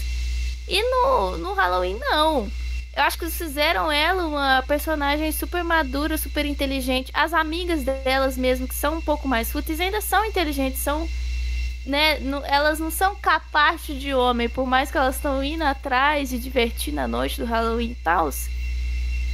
Eu tenho a impressão mais que ao invés delas serem aquelas meninas, ah, foi pro sexo e morreu, bem feito. Ah, só a Laurie que sobreviveu porque não foi. Eu tenho mais a impressão que o filme consolida que o erro tá no Michael Myers ele vai atrás de jovens que ele inculca que mulheres, né, principalmente, porque olha só, olha quantas mulheres ele assassinou durante o filme, começando pela irmã dele. Então ele deve ter algum complexo ali, algum problema com isso. E aliás, quando a gente fala, será que não tem a ver com sexo? Pode ser, porque se a gente lembra, no começo do filme, a irmã dele acabou de transar com o namorado. E é 80 segundos, então se você pensar, o cara foi rápido demais também, né? Só que tem esse negócio que algo de sexo realmente motiva os assassinatos dele. E a gente não sabe o que que é, mas eu acho que tem a ver isso. Ele vê jovens, que essa coisa da energia sexual, ele vai. Só que ele vai atrás de um homem só no filme.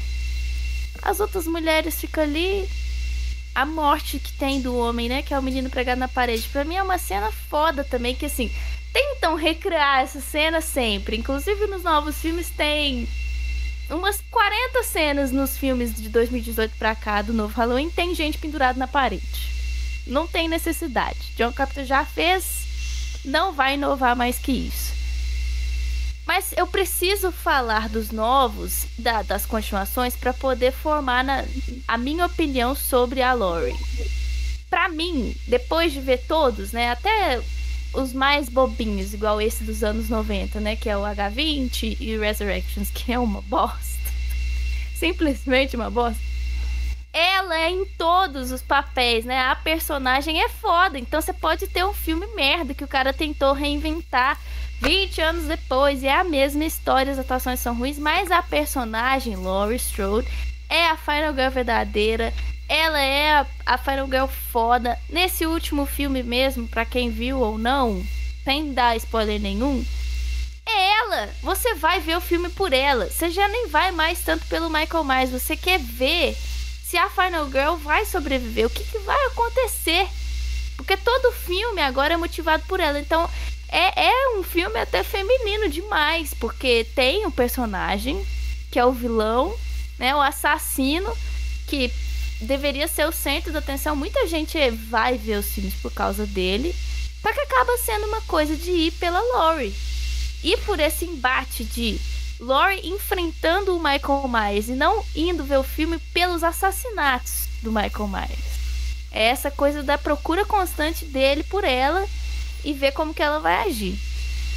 Então eu não acho que tem a ver com essa coisa de ah, você não transou, aí você, você sobreviveu ou você transou e morreu. Eu acho que isso era uma coisa muito da época. É, essa coisa de misturar o sexo com assassinato, acho que era uma escolha da época mesmo. Talvez se o Carpenter tivesse escrito com a Debbie por agora. Teria ainda isso por ser uma coisa do gênero, mas não seria puramente isso. Eu acho que os... é perfeito do jeito que é.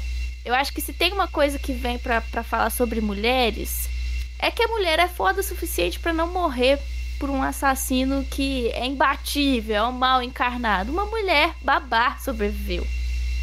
Entendeu? Não, não tinha que ser um, o policial, o doutor tal. Não, ela que foi lá e acabou com a raça dele.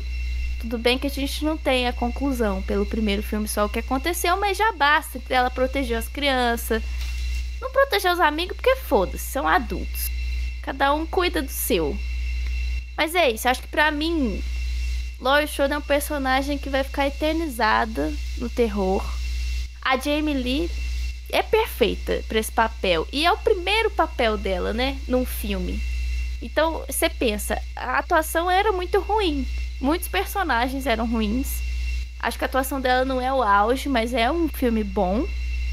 E dali em diante só foi sucesso para ela. Acho excelente.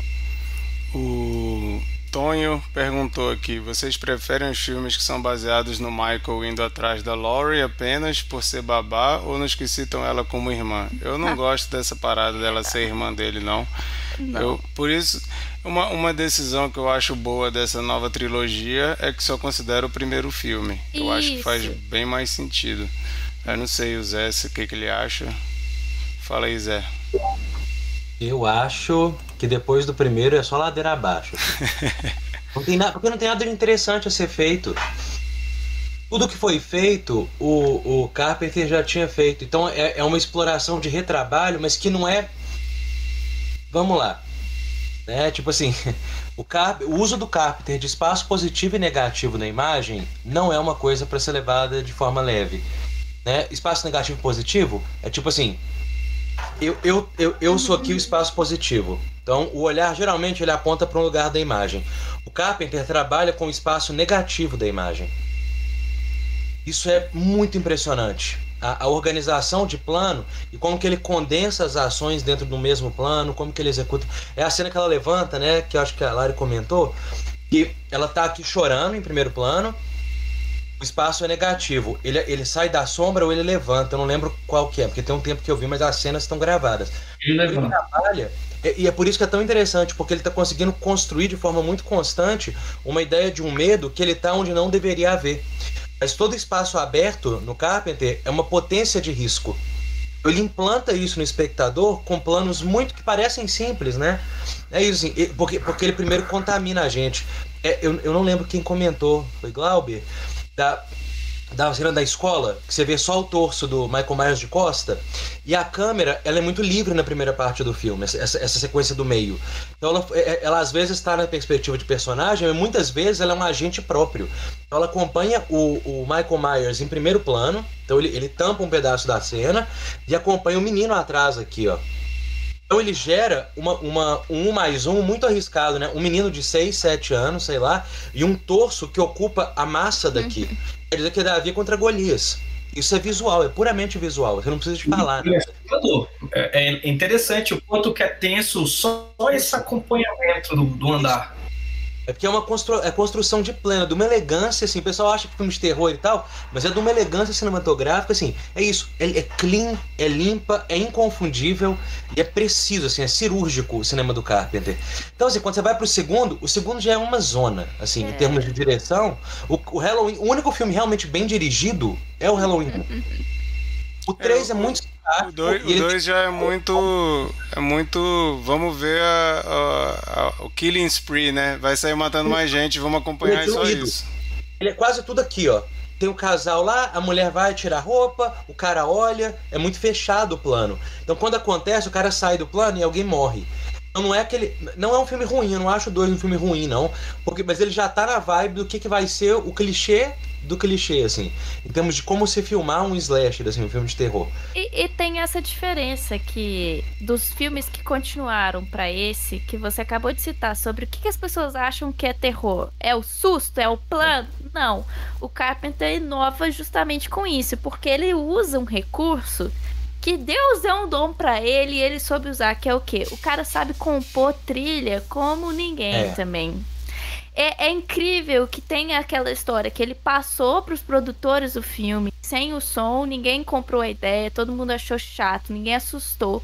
E aí viram com o som e ficaram, meu Deus, isso é outra coisa. Então o É. som do filme tem essa importância também, É. que passa muito por cima. E isso em filme brasileiro, em todo, todo tipo de filme. A gente sofre mais com isso no Brasil porque o som é menos valorizado, tem captação.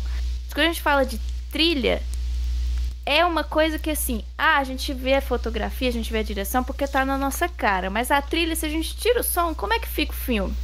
É. Qual quanto de falta faz no filme o som dele? Né? Então, assim, é, é o- um recurso, por exemplo, de som que ele sabe usar é uma cena que o Loomis está olhando o menino entrar na casa e vem a mãozinha do policial aqui e não Uhum. tem trilha. Porque todas as vezes que aparece o, o Michael Myers, tem aquela trilha do tan, né, tem, tem, tem uma trilha junto que não é um jumpscare, mas pra anunciar, e ali não tem. Só que a gente só vê a mão. Aí é aquele suspense que você fica no seu psicológico. O que, que, que é? Quem que é? Que é uma luva também. Aí abre o quadro, o plano abre e você vê que é o policial. Então, a- ele sabe trabalhar muito bem esses elementos todos de fotografia, da direção e de som, que acho que pra mim é o que faz esse filme ser também fantástico. A trilha sonora é uma coisa que não dá pra negar. A Lari tinha comentado também do efeito do pescoço sonoro, Ah, que é. ela achou estranho. Aquilo é uma melancia sendo esfaqueada. Então, por isso o estranhamento do som. Porque é realmente eu um acho- negócio que faz. Eu acho que ela comentou foi o som tipo trilha, não foi não? Que faz um. Um, trem assim? Foi Não, acho que é o barulho do. Acho que é o barulho. Porque tem as. som de espirro. É som de espirro mesmo. É, Ah, porque tá. ele, ele usou esse recurso de Foley, só que ele usou uma melancia. Então, o E corpo Monique- humano não é assim, né? Uma coisa tão forte na trilha, assim, eu sou. Nisso eu presto muita atenção, É. assim, eu sou apaixonado por isso. O, o, o, Carpenter, nesse, nesse filme, ele usa como um recurso repetitivo. Você vê que ele repete inúmeras vezes o mesmo trecho, né? E- e é uma música, é um- uma música muito simples, é um, um- é um livro motivo muito simples, né? Um tec- aquele tecladinho. Eu gosto muito da evolução de- da, da trilha. Acho que apesar de muita gente não gostar dos filmes, do que aconteceu depois, eu gosto muito de ver o- a- a- como a música se transformou ne- no- nos filmes seguintes. Nessa última trilogia eu achei sensacional. Se vocês puderem ouvir no, no Spotify, já tem tudo lá. Mas ele repete de um jeito, como um personagem, assim, a gente vê algo parecido que a gente pode se lembrar rapidamente, que é Tubarão, né? É uma trilha memorável, simples, repetitiva e que você sabe que vai dar merda naqueles momentos. Então, esse personagem que também é presente na- nessa áurea dele também é bem legal. O Tonho DC comentou aqui também que Halloween é tenso pela sequência e criação do medo e nem tanto pelo slasher propriamente dito. É, ele, ele consegue, e eu acho que muito mérito é, é a trilha, ele consegue criar um, um, um ambiente, né, uma, uma atmosfera de mistério. Mais do que simplesmente o, o, o terror do jump scare, do tã, aquela coisa assim pra tu pular, né? fica aquela aura de mistério o tempo todo. Isso é muito, muito eficiente. É como eu comentei, Marcos. O Cabeça comentou aqui também que ele adora o Rob Zombie, mas não gostou do Halloween dele. O Tonho disse que curtiu o remake do, do Rob Zombie. Eu não sou muito fã do Rob Zombie como diretor. Eu não quis ver esse Halloween dele. Eu sei que o Bernardo gosta. O Bernardo é fã aí. Eu, eu, eu preciso ver. Eu tenho que deixar de preconceito e, e ir atrás de ver. Você não gostou do, do remake que vai sair do Monster? Não, aquele Monsters eu não tenho a menor vontade de ver. Ah, Marquito, pelo amor Mas uma coisa que eu acho muito legal, galera, a gente tá, o tempo tá correndo aqui, então vamos, vamos caminhar para a gente fechar aqui. Mas só uma coisa que eu queria citar, que eu acho que é diferente do desse Halloween que eu acho legal, que depois quando a gente vê a febre de slashers, é, todos os vilões quase são vítimas de bullying que vão se vingar. E o, e o Michael Myers não tem isso. Michael Myers a gente fica nessa coisa. O que, que ele é? O que está por trás disso? Eu acho isso traz um grau de, de, de medo e de imprevisibilidade muito grande. A gente não sabe o que, que- o que, que move o Michael Myers. E a, a Monique estava falando dele matar mulheres e o Glauber estava falando dessas cenas dele perseguindo a criança. Eu acho que isso também é muito eficiente porque é brutal você ver um cara desse e você vê que ele é uma ameaça para a mulher e para a criança. Se você vê ele lutando com homens, a gente é- não sente o grau tão absurdo de brutalidade. Você tem uma coisa ali que talvez se equiparasse, mas você vê o que incomoda é ver as vítimas.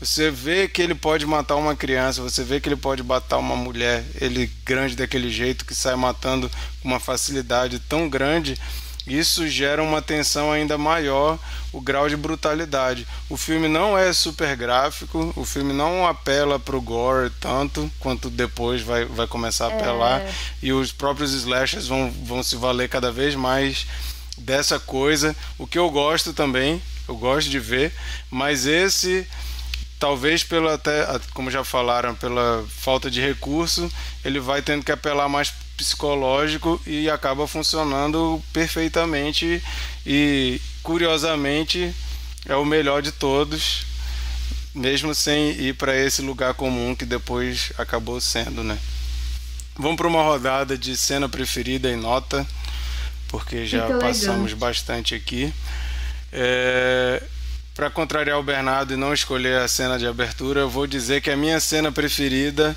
é a última cena. O, o Zé estava falando do, do significado disso, né? Do mal estar espalhado em Haddonfield, fica aquela coisa toda. Mas além disso, eu acho maravilhoso John Carpenter gênio de colocar várias cenas de Haddonfield com a respiração do Michael Myers. Isso aí pra mim é o cara fechou assim de um jeito perfeito. Não tenho nada a, a acrescentar para mim essa cena. Ele fecha o filme com chave de ouro e a minha nota é nota 9. Chico,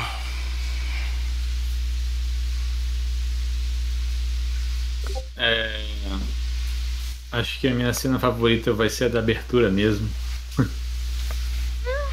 E a minha nota é 10, cara. É um clássico, é 10. Não tem como ser diferente pra mim.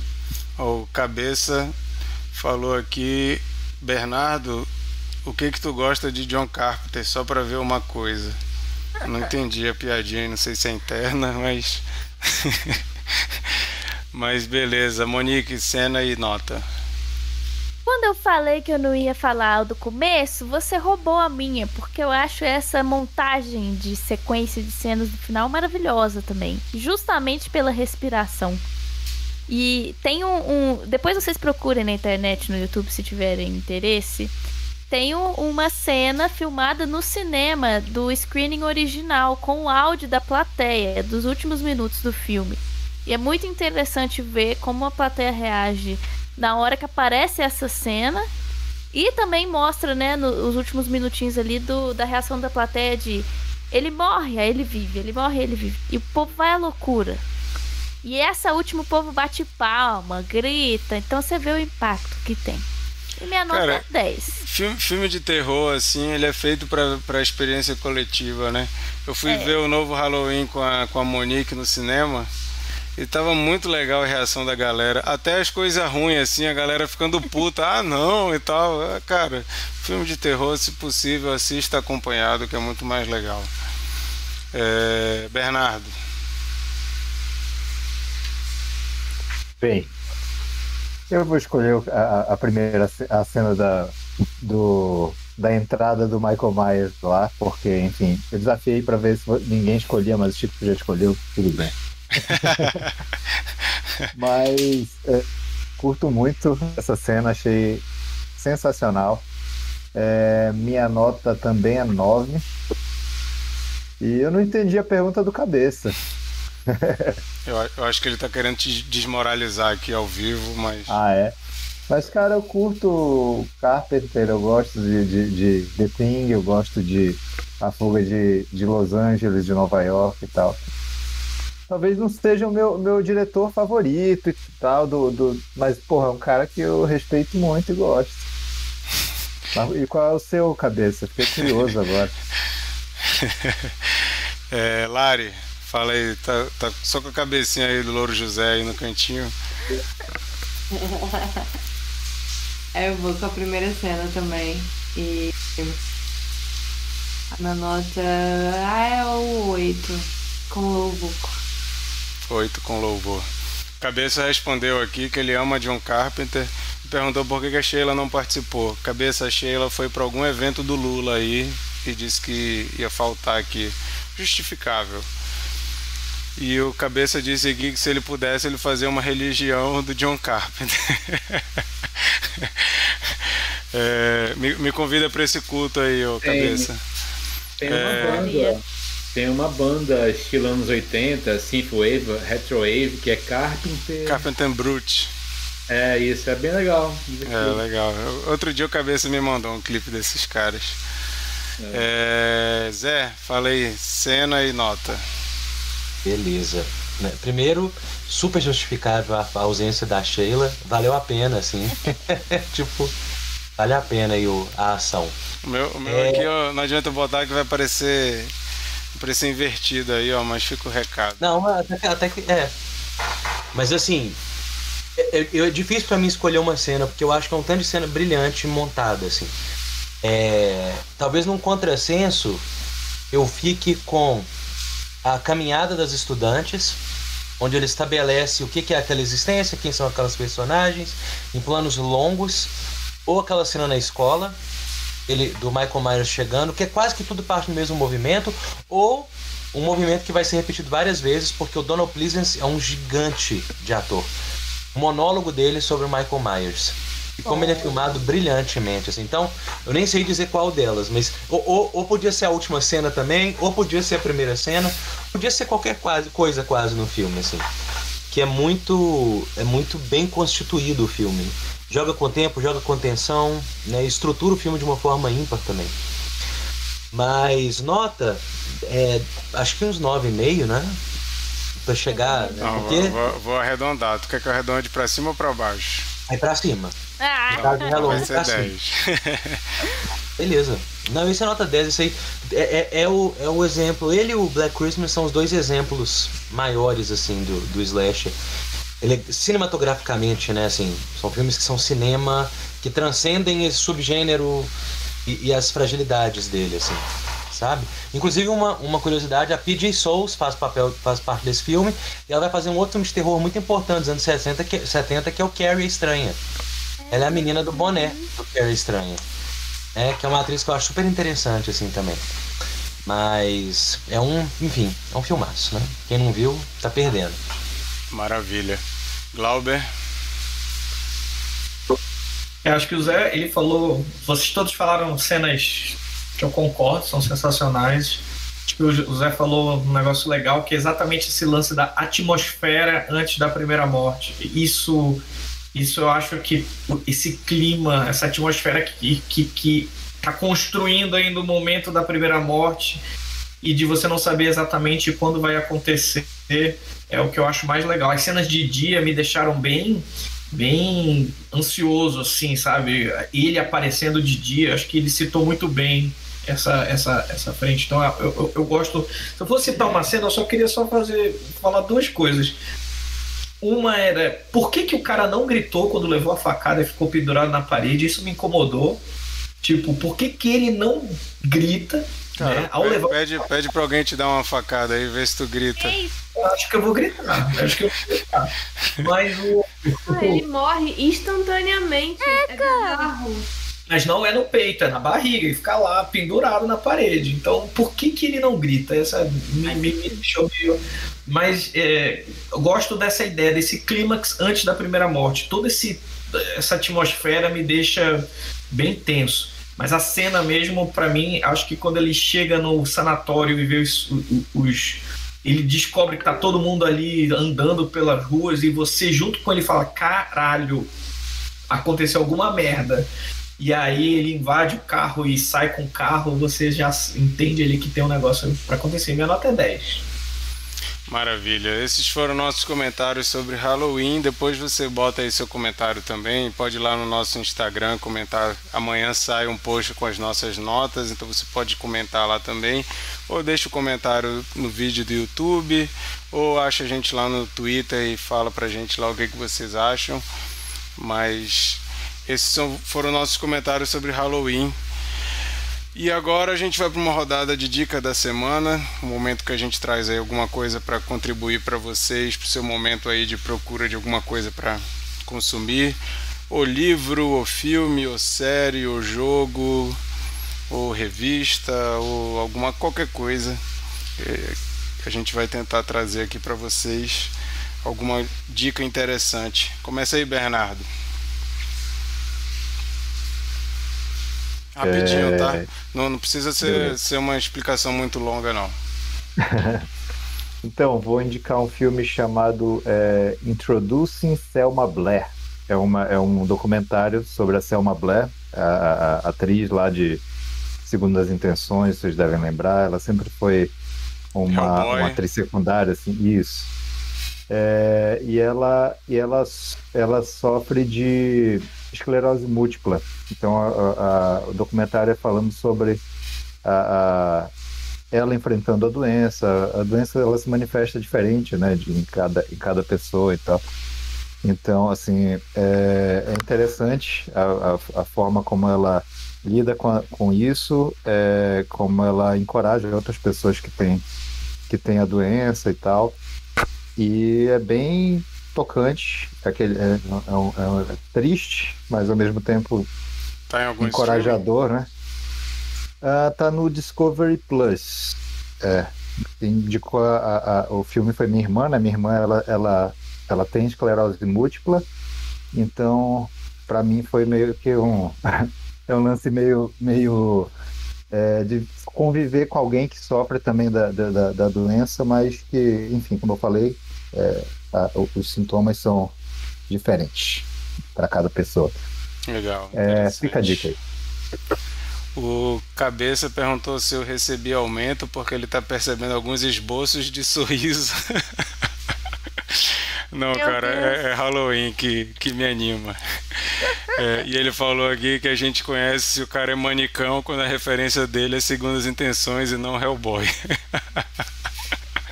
Isso aí foi pra ti, Bernardo.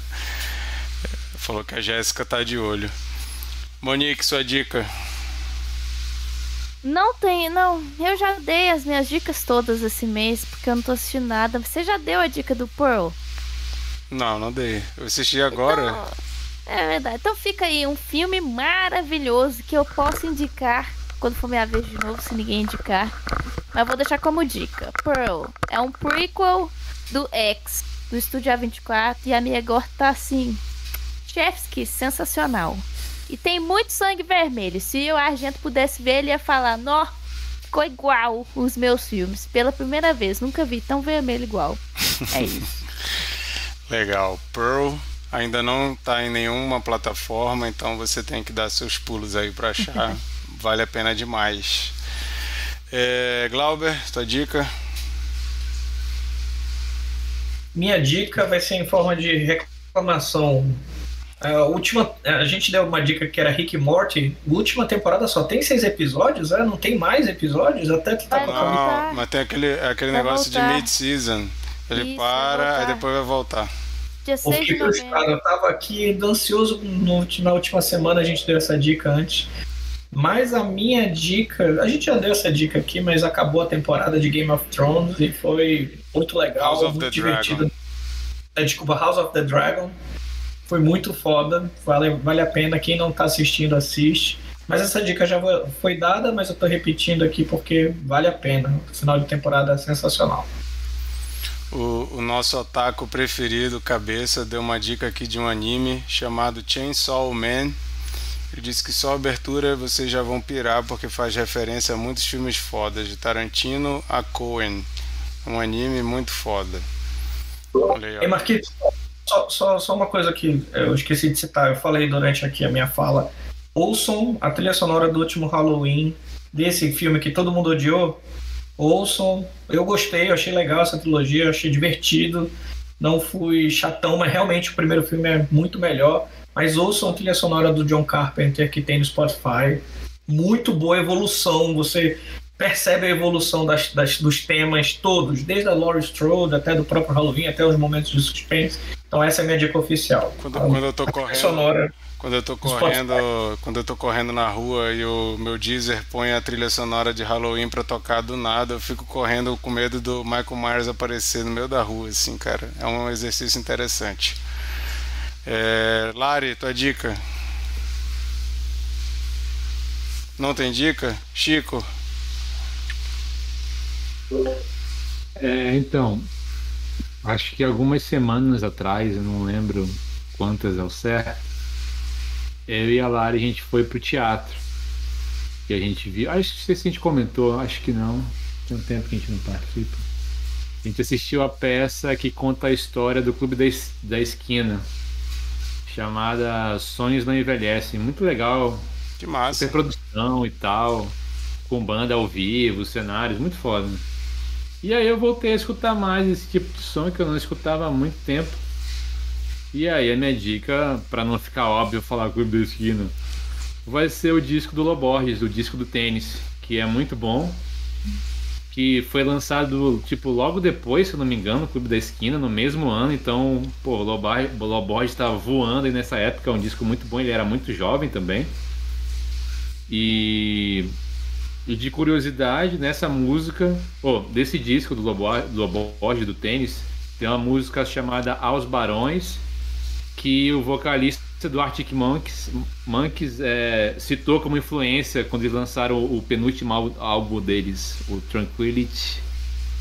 Esse aqui é Hotel. Fica aí curiosidade, se você for escutar a música, realmente você vai sentir um pouco ali do que a- o Arctic Monkeys tem feito aí. Até nesse último álbum deles também é legal, mas pra ficar só uma dica, fica aí o disco do Loborges, o disco do tênis. Massa. O Cabeça mandou aqui um desafio pro Glauber. Hans Zimmer, John Williams e John Carpenter. Tem que escolher um pra casar, um pra fazer amor e um pra matar.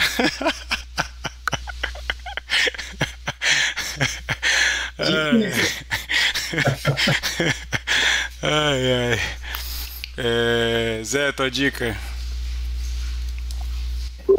Vamos lá. É, a dica é um filme que vai estrear em novembro. Dia 3 está marcado para estrear. É um filme nacional de uma colega muito querida. E o filme dela tem recebido muitas boas críticas. Eu não vi ainda, eu tô doido para ver. Mas já passou em festivais, já rodou. Chama-se Kevin. É Joana Oliveira. Ele estreia dia 3. Já recomendo sem grandes ressalvas, assim. O trailer já tá aí no YouTube, já tá no ingresso.com. Então dá pra ver já o trailer, saber qual é. É um documentário. E parece que é um filmaço, assim. Conhecendo a figura, eu acho que vai ser um filmaço. E. Era isso, né? É, Só, é só recomendação. Tá ótimo. Bem mais fácil, então. É, é isso. O- a- eu gosto muito da Via Láctea também. O terceiro disco do Borges. Eu- é muito legal esse disco. O terceiro dele. Mas o. Eu acho que é o Borges, o segundo, né? O do tênis. É um. É um belo disco. Como todas as coisas são conectadas. Clube da Esquina, Mineiro, Zé Mineiro, então tudo a ver aí, ó. Monique Mineira. E eu sou Eu sou- amazonense, eu- mas estou em Minas. Ah, o, o- o Chico sou é chileno, amazonense, mineiro. O Chico é Chinês. tudo. Chinês. O Mike Myers, o Mike Myers filme, né, também. Como é que foi, Glauber? O Mike Myers fica na esquina também no filme do Halloween. Tudo conectado, né? Ei, mas O- tu perguntou pro Glauber é, qual, qual pra matar, qual pra. Ah, é, tá esperando a resposta do Glauber. Olha, eu sou fã dos três, mas mataria o John Williams. Acho que o bichão já tá mais pra lá do que pra cá, apesar de fazer muita coisa foda. Sou fãzaço de carteirinha do Hans Zimmer. Então, e é pra casar? Pra quê mesmo? Uma pra casar, outra só pra fazer amor. Putz, eu casava com o Hans Zimmer, fazia amor com o John Carter e o John Williams. Obrigado por tudo. O que você faz. Não morra tão cedo, mas E o One Night Only, não tem também? Pô, mas aí tem um monte de compositor que eu gosto aí também que eu casaria. pô. O Felipe Morales comentou aqui: não consegui me identificar com Halloween. Parecia que ele era frustrado em ver pessoas tendo relações sexuais. Queria tanto conseguir gostar. É muito maneiro a fantasia e todo o conceito do filme. Aí o cabeça tá tentando convencer ele aqui que psicopatia tem muito disso. Aí deixa os dois discutirem aí. Cabeça, con- convence ele aí que, que tem que gostar de Halloween. O Mikael apareceu aqui que o falando que o Cabeça tá animando o programa. Verdade, o Cabeça tem esse, esse Ele poder. trabalho aqui, o Mikael desmereceu. É, o Mikael não veio hoje, mas apareceu aí no chat. Bom, só falta a minha dica. A minha dica eu vou dar assim. Eu sei que eu já falei que é, Ruptura é a melhor primeira temporada de que eu já vi há muito tempo, mas esse- essa série vai ter que dividir o pódio de melhor primeira temporada do ano com a série The Bear, o Urso, que está no Star Plus. Ela já chama atenção porque um dos produtores dela é o Hiro Murai. Hiro Murai ele faz Atlanta, que é uma das melhores séries da atualidade com o Donald Glover. Ele é o diretor do This Is America, aquele clipe maravilhoso do Childish Gambino. Ele também é, produziu Estação 11 desse ano também, que é maravilhoso. Mas The Bear, eu vi muitos comentários, a galera tava falando muito dessa série e eu fui ver, apesar de que nem sabia sobre o que que era, mas acompanha uma cozinha, o cara que é um chefe de cozinha do melhor restaurante do mundo. O irmão dele morre e deixa o restaurante dele para ele. E é um muquifo, assim, um negócio mó fuleiragem, horrível, mó bagunça. A, a equipe é, é super bagunçada e você acompanha o dia a dia da, da cozinha. Só que a edição, gente, a edição, ela é, inclusive, eu acho que é um gatilho bem complicado para quem tem ansiedade, porque tu parece que tu vai surtar em todos os episódios. Um episódio de 30, segun- 30 minutos e assim uma edição super ágil assim, né? Porque tá falando de cozinha e aquela coisa de pedido e tal, não sei o quê.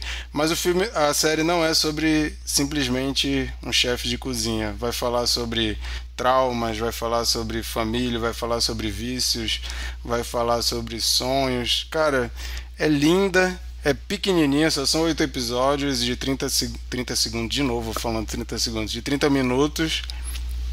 Tá lá no Star Plus. Com certeza vai ser indicada para um monte de coisa no M. Então aproveita e assi- assiste logo, que vale muito a pena. É, e tem o. Quase foi minha dica essas. É, só que eu ainda não terminei a temporada. Mas Ah, tá gostando? Sensacional, tô gostando muito. Maravilhoso, né, cara? Eu não, eu não sei, eu não sei explicar o que, mas talvez, talvez seja montagem, não sei, mas tem alguma coisa que me lembra o, o ritmo de Fleabag. Não sei. É, talvez seja montagem. Também são episódios mais curtos assim do que o Uhum. E, normal. e tem o, o Oliver Platt, que é um cara que eu gosto muito, nunca mais tinha visto nada com ele. Ele tem um papel muito massa nesse filme, nessa série. E tem aquele brother também que faz o, o, o Justiceiro, que é do Walking Dead. Aquele cara é bom também, esqueci o nome dele agora. Mas aquele brother lá, ele é bom também, tá nessa série. Então, assim, vale Ah, muito ele- a pena. Esse cara, ele faz um daqueles episódios de uma série que eu indiquei aqui com que quem dirige é aquele do The Office, o, o estagiário. Esqueci o nome da série que eu indiquei. Enfim, eu, eu, lembro que tu indicou, mas eu não lembro o nome do cara. É Bo, é, Bo alguma coisa? Ele, BJ, ele, BJ Novak. É, é o diretor, isso. Ele, ele tá num episódio justamente que fala sobre armas nos Estados Unidos. É, é bacana. Inclusive o BJ Novak tá, tá lançando um filme aí que parece ser bem legal. O Vengeance? É o que ele não se relacionou com a menina e a família toda acha que ele era um grande amor. Ah, é muito bom esse filme, já vi. Chama Vengeance. É maravilhoso é. esse filme. Quero ver esse filme ainda. O Cabeça comentou aqui que o Cine Confraria tem preconceito com terror. Aliás, com filmes de psicopatas. Ele lembra que quando ele botou Killers e Lessons of the Evil, a galera não animou. Só eu que animei porque ele me pagou 20 reais para eu sorrir. O Cabeça tá falando várias inverdades Fake aqui, news, gente. ao vivo. O filme de terror, é o Marquito também, geralmente. É, eu acho que terror é um dos gêneros que a gente mais comenta aqui. Esse, o Cabeça tá mentindo aqui. Tá usando de estratégias bolsonaristas para desmoralizar esse canal aqui. É. Prova que o, que, o, que o Cabeça não está acompanhando o Cine Confraria. Verdade. É, ele quer, ele quer que a gente fale sobre o quê? 120 dias de Sodoma? Posso indicar, mas aí ele vai querer vir? Não, ninguém vai querer assistir. Preconceito com terror. Todo episódio, sim, episódio não é terror. e ele sabe porque ele tá aqui todo episódio. Olha, ó, ele tá, ele tá com preconceito na real, ele tá escrevendo aqui que tá querendo comparar que ele botou Lessons of the Evil e eu botei Bad Milo. Cara, Bad Milo é um filme que foi incompreendido pelo Cine Confraria. Mas então vamos lá, gente. Essas foram as nossas dicas e vamos saber qual que é o filme da rodada. Oi, Monique. Não, depois do filme da rodada, eu queria só um minuto, mas pode ser no final, só para encerrar mesmo. Pode falar. Ah, fazer o, o epílogo. Eu só queria fechar, só para falar um negócio muito importante, mas pode falar aí o que você tem para dizer. Eu imagino, eu imagino o que, que é, mas beleza. É, Chico, fala pra gente qual é o filme da rodada, o que, que a gente tem que assistir para comentar segunda-feira. É, então, tentando aí mostrar que eu sou bem trending, né? Que eu tô sempre por dentro do que tá rolando, que tá sendo lançado. Marquito falou sobre um filme que ele tava doido para ver, que ia chegar no Star Plus daqui a dois dias, que é o filme Noites Brutais. Aí eu falei, não, geralmente o Marquito tem boas dicas, tirando o ano e Apocalipse. Aí eu fui dar uma olhada. Aí, pô, realmente parecia interessante o filme, um elenco bacana aí, o Justin Long, né, o eterno cara gente fina do filme, tá meio sumido aí. E tem aquele Bill, daquela família Sarsgaard lá, sei lá, família da, da Suécia, que acho que deve Vugo, ser todo mundo Vugo, parente dele. Vugo Pennywise.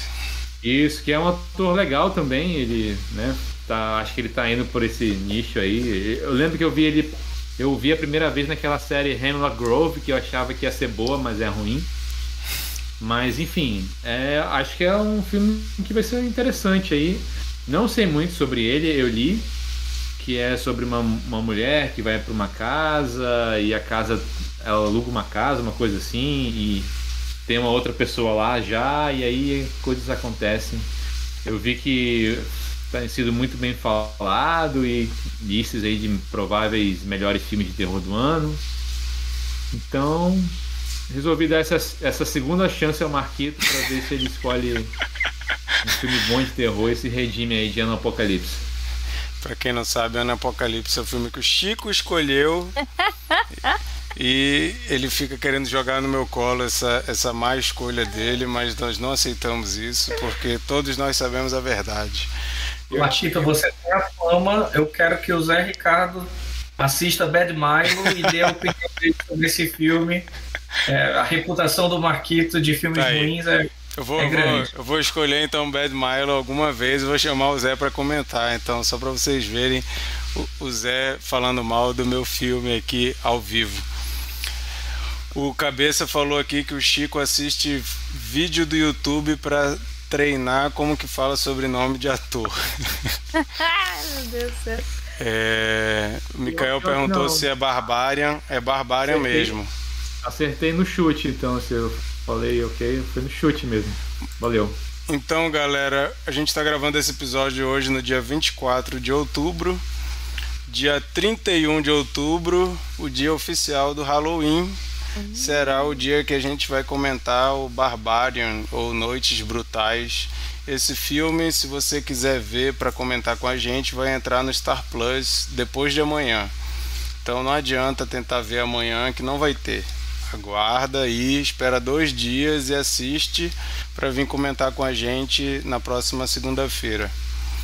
Beleza? A gente sempre está gravando às 21 horas horário de Brasília no nosso YouTube. Então, se você está ouvindo isso como podcast, já marca aí na sua agenda, dia 31 de outubro, às 21 horas horário de Brasília, no nosso canal do YouTube. É só procurar lá Cine Confraria que você vai achar para comentar com a gente o filme, beleza? O comentário do Mikael Queria- agora foi muito importante. Eu queria deixou uma ameaça aí pra todo mundo que tá assistindo. Ah, é, o Mikael falar- disse que se o Bolsonaro ganhar domingo, ele vai escolher Bad Milo para todo mundo ver como punição. Ah, Não, beleza, mas eu acho que isso não vai acontecer. Monique tem uma palavra aí para encerrar. Gente, hoje, dia 24, eu pude escolher esse filme maravilhoso que a gente comentou. Queria agradecer a presença aí do Zé mais uma vez. Só que queria dar um recado importante. Esse mês foi dedicado a filmes de terror e dia 31 é o dia oficial do terror. Mas também é o dia oficial do fim do terror brasileiro. Que todo mundo, dia 30, faça sua consciência de acabar com esse filme de terror que vivemos há quatro anos, porque a gente não aguenta mais.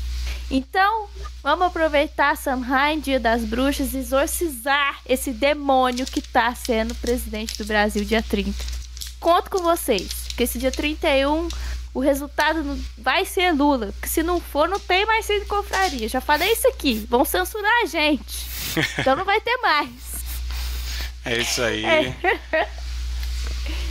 Domingo, não deixem de votar, fazer a parte de vocês aí, que a gente está precisando realmente exorcizar essa política brasileira. Não vai resolver, ainda vai ter um longo caminho pela frente, porque essa bosta se solidificou aí no nosso país, mas estaremos empenhados aí em mudar essa situação triste e vergonhosa. Domingo, não deixem de votar 13. Se for para votar outro número, fica em casa, não vai não, tá? Fica aí. Ou anula. É, ou ou anula. anula, ou O anula. o Tá anula. ótimo. É. Ó, se você não quer votar 13, tá com preguiça, é só 3 reais a multa, cara. Fica em casa. É. 3 Tem reais. caso que nem tem. Tem Beleza? Mas vote 13. Certo? Esse é o recado do Cine Confraria. Obrigado, Zé. Quer dar tuas considerações finais aí? Convida aí Não. pro. pro, pro... Acordo. Não quer convidar pro Cineclube? Ah, é. Nós estamos fazendo um cineclube, gente. Toda quinta e sexta. Também todo dedicado. Esse mês todo dedicado a filme Coming of Age. Inclusive, Halloween é um filme que ficou no limite para entrar. Mas como é, é. Mas é bom que já, já falamos dele aqui. Então a gente tá fazendo. No mês de outubro é só filme de terror que é Coming of Age. Então a gente passou filmes muito populares e nem tanto, né? A Atração, que é um filme polonês junto com Bala de Prata, junto com Garotos Perdidos. A, a primeira, o primeiro fim de semana foi só quatro filmes de vampiro muito importantes. E são sempre dois filmes. A gente viu Cria- Criaturas Atrás das Paredes, vimos Valeria Semana, que é outro filme, é um filme tcheco, Valeria Semana de Maravilhas. Então, a gente está fazendo um caminho of age todas quinta e sexta, começando duas horas da tarde, até a hora que acabar. É, a gente está fazendo essa exibição lá na, na UNA e semestre que vem maiores notícias sobre o local que vai ter algumas das sessões especiais assim. Ah, Mas é legal. isso aí, gente. Maravilha. Obrigado, Zé, por ter topado participar mais uma vez. Sempre muito bom. Valeu, Bernardo. Valeu, Glauber, Monique, Chico, Larissa. Valeu aí, Cabeça, Micael, é, Tonho, Felipe e todo mundo que conversou aqui no chat ao vivo. Muito obrigado pela presença de vocês. E até segunda-feira, dia 31, comentando Noites Brutais ou Barbarian, aqui no nosso canal, beleza? Então, falou galera, boa noite. Até mais. Valeu, gente. Valeu, Zé. Valeu, Valeu, boa pessoal. noite. Valeu demais. Abração.